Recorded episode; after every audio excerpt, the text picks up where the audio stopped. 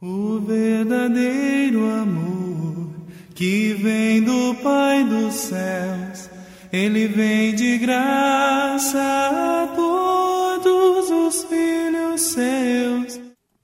Graça e paz da parte do nosso Senhor e Salvador Jesus Cristo. Amém.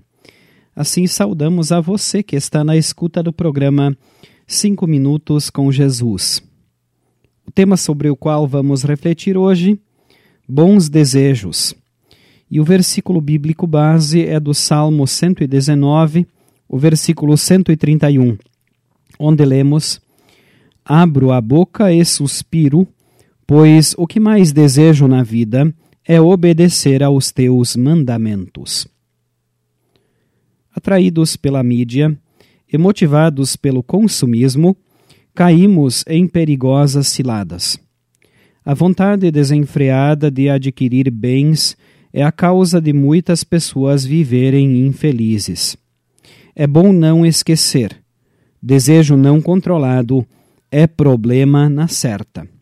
O autor do Salmo 119, no versículo 131, expressa um desejo dizendo: O que mais desejo na vida é obedecer aos teus mandamentos. Ele quer isso pois está no caminho de uma vida abençoada. Por quê? Porque o que ele deseja não é fruto de uma escolha aleatória ou de um lance de sorte. O que ele quer é resultado da orientação divina em sua vida.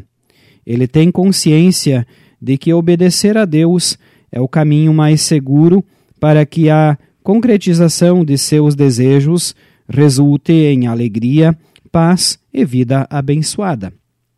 Todos nós podemos desejar isso. Esse modo de pensar não é exclusividade do salmista.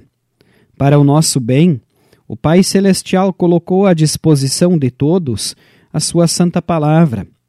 Orientada pela palavra de Deus, a nossa vida será abençoada, pois o nosso desejo também será obedecer à vontade de Deus. O que mais nos alegra é que temos da palavra de Deus uma informação maravilhosa. Deus também tem um desejo. Ele quer orientar-nos em nosso dia a dia. Ele deseja viver em nossa companhia.